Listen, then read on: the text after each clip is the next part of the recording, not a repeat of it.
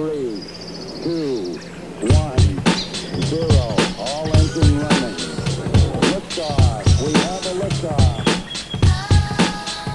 新聞ポッドキャスト新聞記者ここだけの話。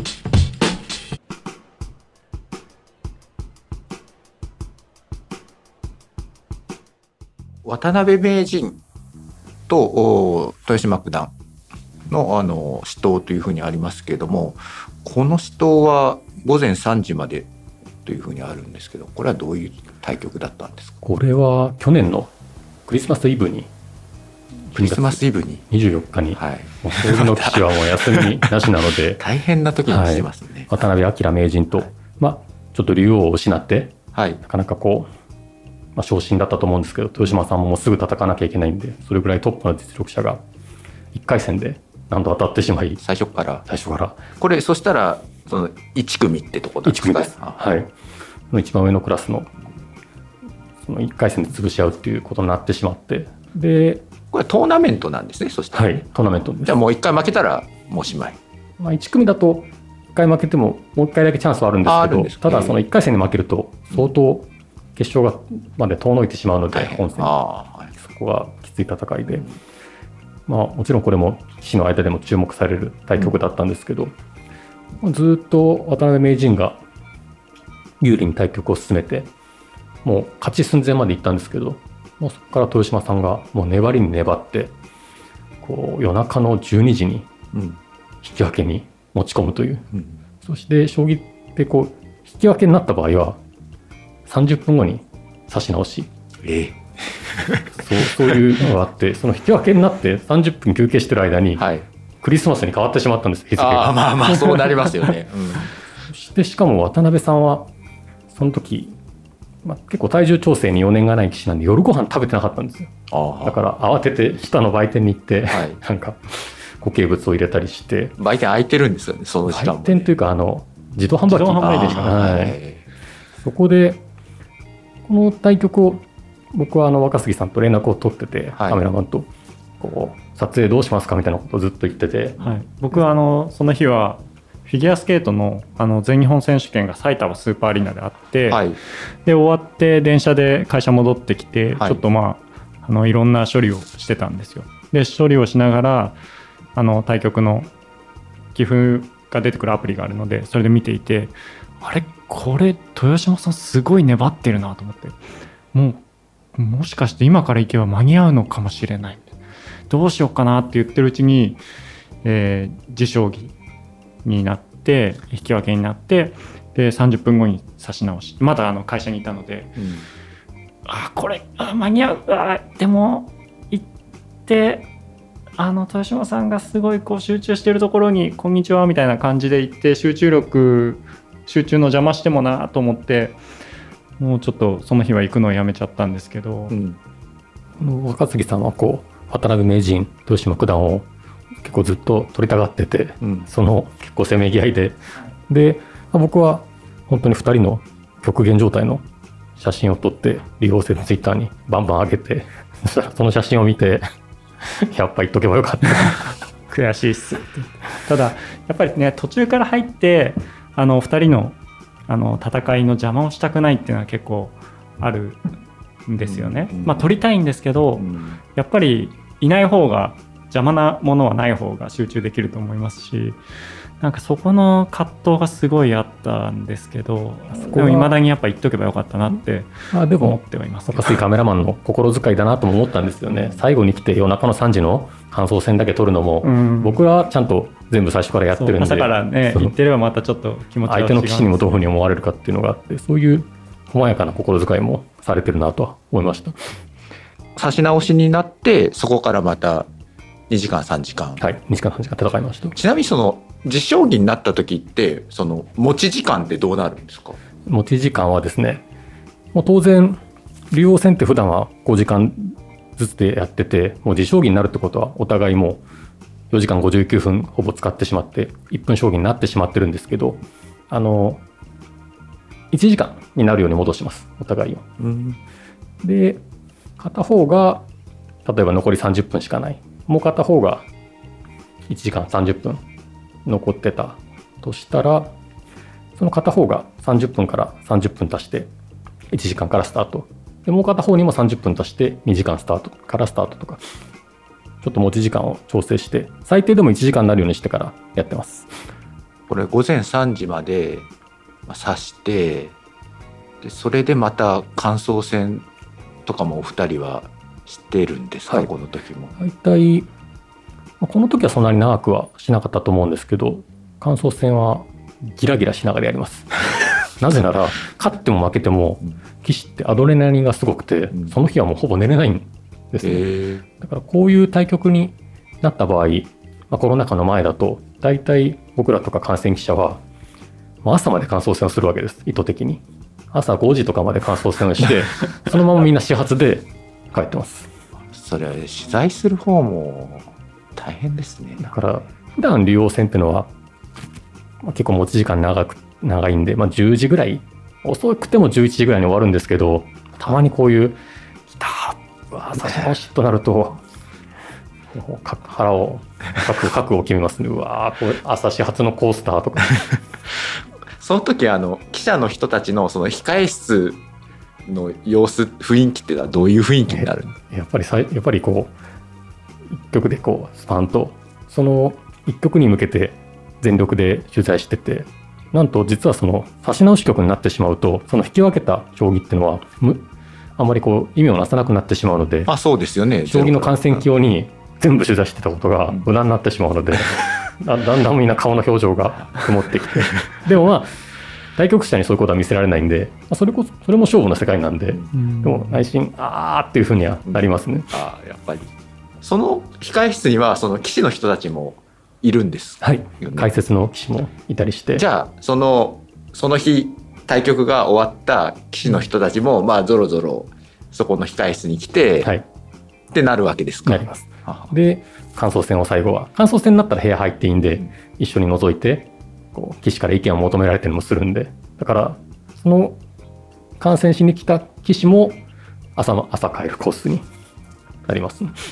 みんな好きですいやね本当そうですね。あの棋士の方写真撮ってて見ててすごい思うのはもう本当に限界を超えるぐらいまで勝対局に力を入れてやってで勝負を決ま勝負が決まって感想戦になるとまたものすごい元気になったりするんですよね 皆さん。ですごい楽しそうにあのあーここはこうだったこうだったって検討を始めたりして体力それどこに残ってたんだろうなって何度も思ったことがありますね。でも感想戦の時ってもうすでに勝った人負けた人がもう決まってるわけじゃないですか。まあ、僕なんか気持ち的に負けてたらなんかこう自分の負けた将棋をまたこう振り返るのって嫌だなって思っちゃったりすると思うんですけどそういうのってあんまり棋士の方ってないんですか？意外にこう負けた将棋は確かにおっしゃる通りこう何日も経ってからくよくよ振り返っていくとこう次の研究もできないんでそれであえて感想戦でもその場でこうとことん敗因とかを突き詰めてこう切り替えるためにやってるっていう意味はあります。後日こう負けた将棋何回も並べ直したりしたくないのでそれで感想戦が盛り上がるという意味があります。そういった中でこの1組の3位決定戦で、えー敗れたこの八代さんですかね。八代七段。この悔しさで曲後に声が出なかったっていうそういうエピソードがあるというはい。こう対局後インタビューっていうのを感想戦の前にやるんですけど、うん。この対局は決勝トーナメント勝った方が切符をつかむということでかなり大きな一番で。うん。もし負けてしまうと今までランキング戦でなんと八代七段は渡辺明名人にも勝ってるんですけど、うん。そういうのもある種こう無駄とはあれちょっと言い過ぎかもしれないんですけどこう台無しになってしまうっていう一戦だったので。じゃあこの同じ1組だからさっきのその豊島さんと渡辺さんは渡辺さんが勝ってでその後八代さんがその渡辺さんにまあ勝っていったっていうはいそうです。ね。あそれでこう八代さんが、まあ、力を尽くして将棋を指してて八代さんがこの将棋は実は少し有利に進めてたんです。ーうん。それを終盤で丸山九段がこう腕力を発揮して腕力。なんていうのか こう読みの力ですね。将棋で結構そういうまあ、ちょっと商業語なんですけど、はい。こう膨大な読みうん正確な形勢判断によって形勢を押し戻していって最後はものすごい複雑な積みこう八代さんがちょっと見えてなかったような鋭い手を丸山さんに刺されてうん。それでこう王様を打ち取られてしまうという、まあ、逆転逆転負けってことしまってそれで、まあ、ものすごい礼儀正しくて折り目正しいタイプなんですけど、こう僕が質問してもこう本局を振り返っていかがですかと言ってもこうしばらくもう言葉が出てこない、割と普段はこう記者にも気を使って喋る喋るんですけどあもうそれほどまでにこの一戦にかけてたんだなとこう棋士の集中力とか、こう勝負師としての生き様を見た瞬間でしたね。赤杉さんもファインダーご神どうでした。そうですね。もうやっぱりもう全力を振り絞って出していたっていう感じだったのであのなんていうんですかねこう体から蒸気が出てるような雰囲気というかそれでまあ言葉も出てこなくて悔しそうにぐっと目をつぶってっていう表情がすごく印象的でそうですね。うん。そういったまあ将棋っていうのは必ず、まあ、勝ち負けが毎回はっきりするうん。じゃないですか。そういった中にその、まあ、取材する立場として身を置いていて日々感じることとかってありますか？やっぱまあ棋士の人たち、まあ、当然生活かかっているところもありますしあはっきりまあ強い弱いが、まあ、藤井さんみたいにすごい強い人もいればなかなか勝てない人っていうのが結構はっきりしている世界だなっても思うんですけどもそういったなんか世界を取材していて日々取材していて吉田さんはどういったことを感じられますか？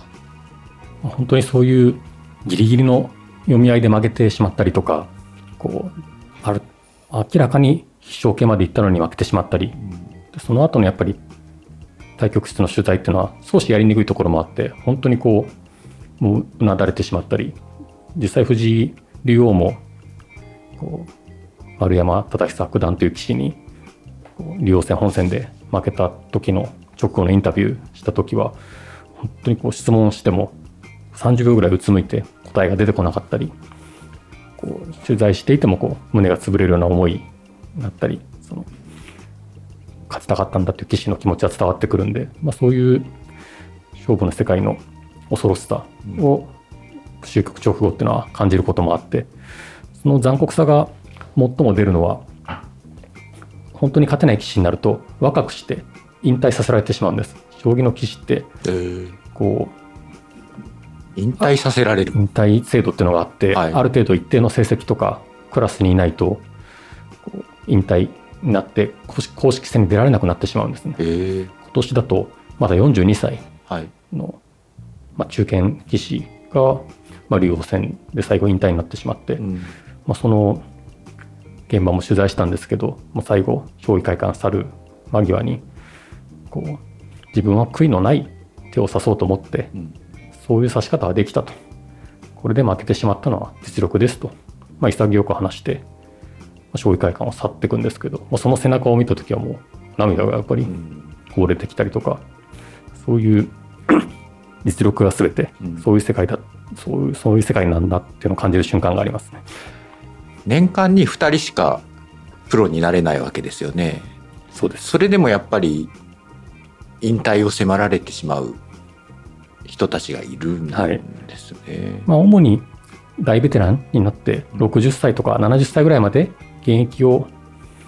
やってだんだん将棋の力が落ちてきて、うん。それで引退するとなると最後は大体お弟子さんとかが駆けつけて負けた後に花束を渡して、まあ、ちょっとハッピーエンドのような形にもなるんですけど、やっぱり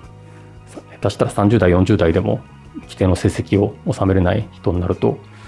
まあ、僕らみたいな取材記者だけが見届けるっていう、うんもう本当にそういう瞬間もありますね。厳しい世界ですよね、はい。でもあの棋士の人たちを見ていて、まあ、テレビ画面越しですけれどもその負けた時の、まあ、振る舞いっていうのにいつもこう感心するんですよね。例えばその藤井さんが勝ったってやともう大量のまあ若瀬がはい。カメラマンの人たちが、その負けた側の方からそうですね。藤井さんをこう撮るわけですよね、はい。場所。だから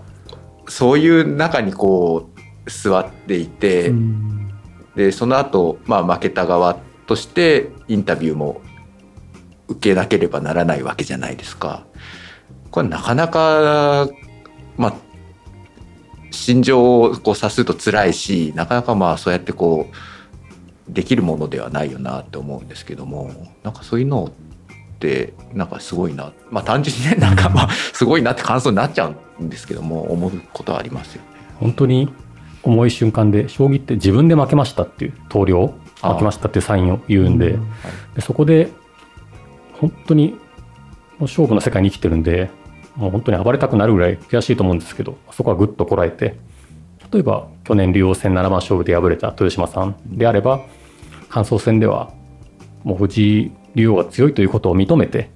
感想戦でこう将棋の心理を突き詰めていこうとそういう気持ちになってこう気分転換じゃないですけど、そこでこう敗れたことを収めて感想戦をやったりとかただもっと素直な感情をあらわにする棋士もあってそれは相手側ばっかにカメラが回って、んそれが本当にじくじたる思いで、まあ、これも名前はあれですけどちょっとこっそり聞いてみたら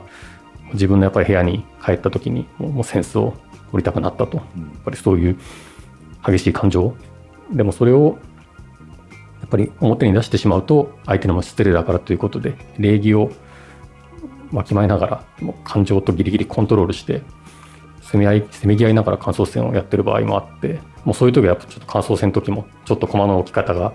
ちょっと乱暴になったりとかそういうこともするんですけどほとんどの棋士が自制してもう極めて平常心取り戻して感想戦に臨んでます。あの投了を自分で決めるっていうのはやっぱ、ね、さっき吉田さんも言われてましたけどすごい僕はやっぱ全然将棋を知らない世界から見ている部分があるのでものすごい残酷だなと自分で終わる瞬間を決める。自分でもうここで終わりにしようとか負けたっていうのをあの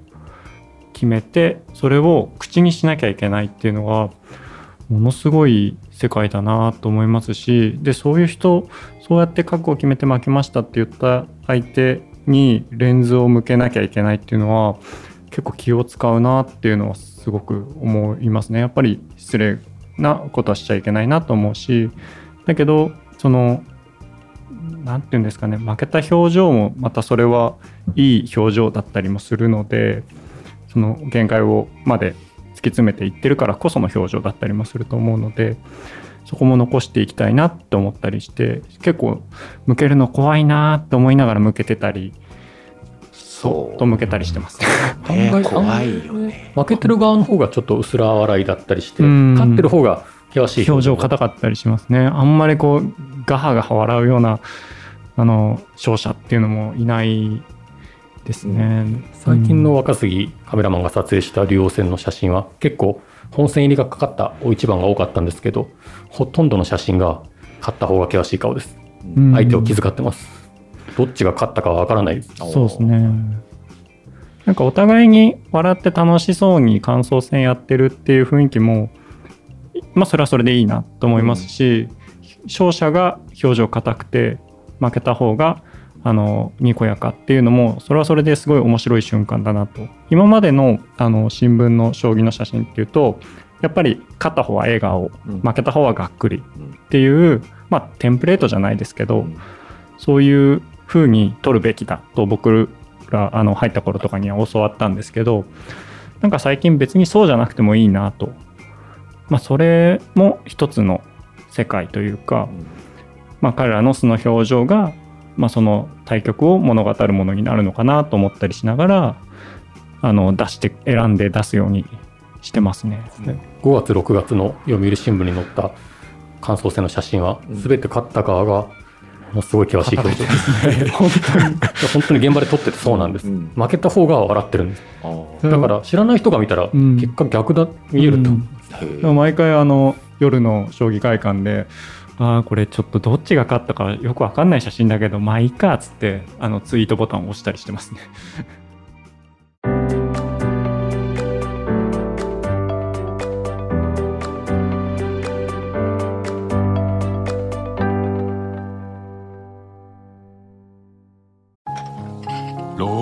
火星かな。どうしたのお父さん？いや今日の新聞。人口爆発広がる移住先。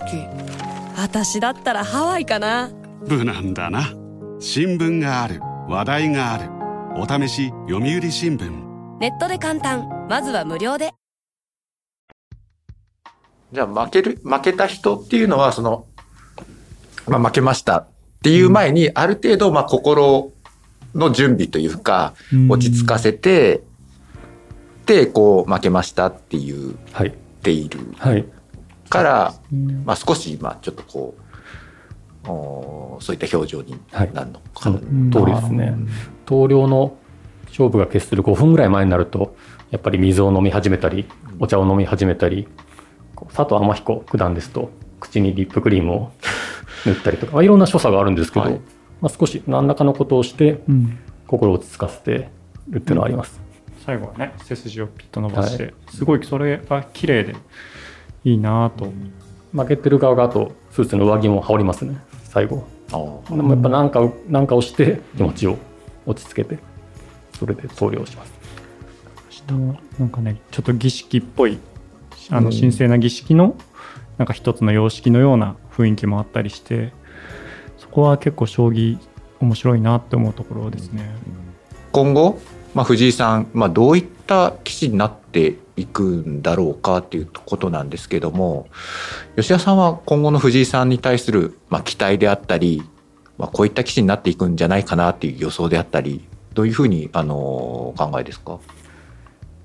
まあ、今後の藤井竜王ですけど、まあ、現時点で五冠を保持していて、まあ、かつて羽生善治九段が七冠制覇将棋界のタイトルをまあ、全部取ったんですよね、当時で。ハブフィーバはい。ーというものを起こしましたけど、こう藤井竜王っていうのも一時代を築いていく棋士、まあ、読売新聞の連載で藤井時代とも書きましたけど、うん。まあ、そういうタイトルを統一全冠制覇もしていく棋士になっていくだろうなとは思ってます。ただあくまでそれは強くなってからついてくるタイトルはついてくるものということで藤井竜王自身がなんかこう性格面で変わったりとかそういうことは多分全くなくてずっとこう強くなりたいっていう気持ちを持ったまま数年後タイトルを集約していって今とあんまり変わらない藤井竜王がいるんじゃないかなと性格的には思ってます。他のトップ棋士が2時間考えても結論出なかったところを30分でやってのけたりとか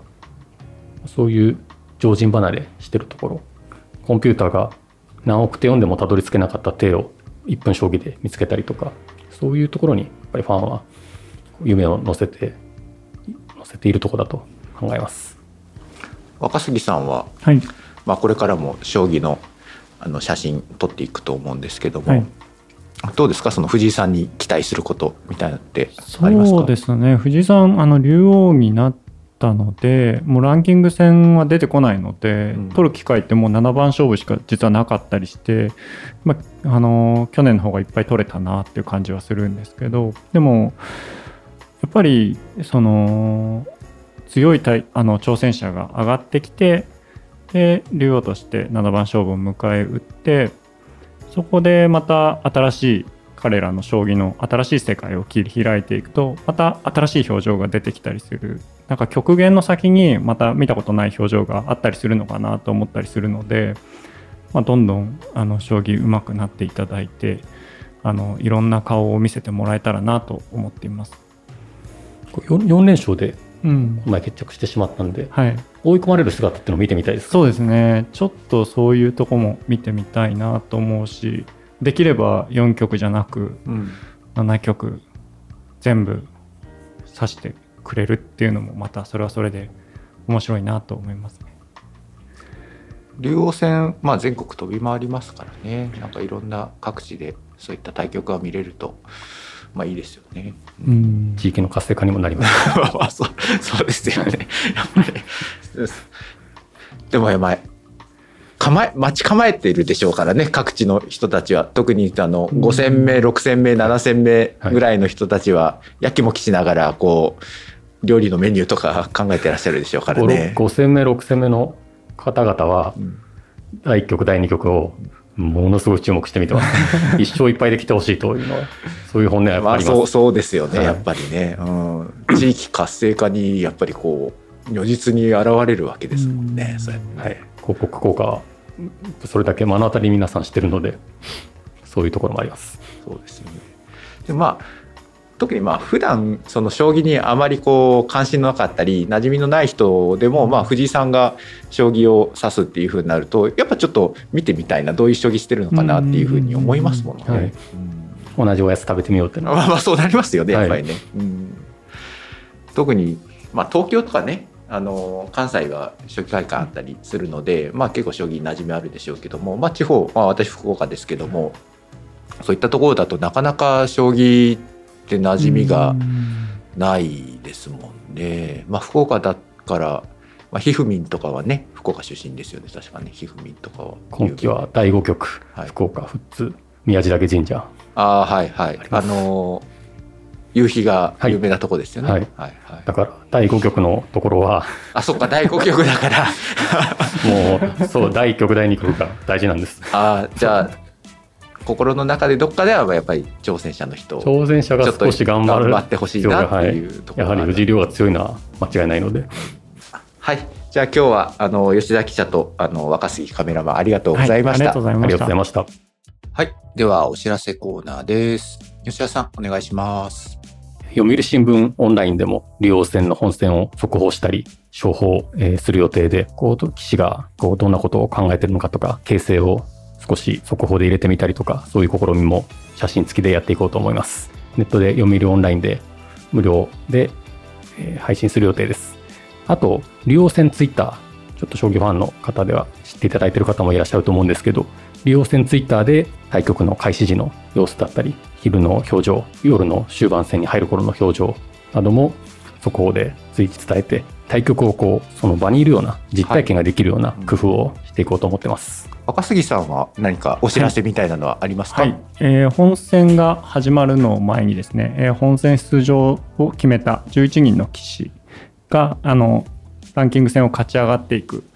時のあの写真をまとめたあのデジタルストーリーというのを作ってもらったのでそれをあの読売新聞オンラインで公開してます。そのデジタルストーリーを見たい方は、読売新聞オンラインでなんか検索とかすれば出てきますか？ちょっとね探すのは大変なので、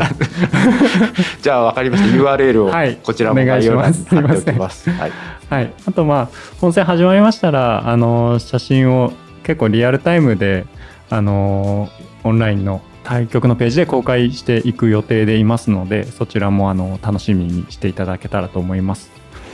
はい、ありがとうございます。私も一つ大事なことを忘れてました ぞ。。そう。あの、藤井聡太竜王のちょっとコンテンツではい。動画を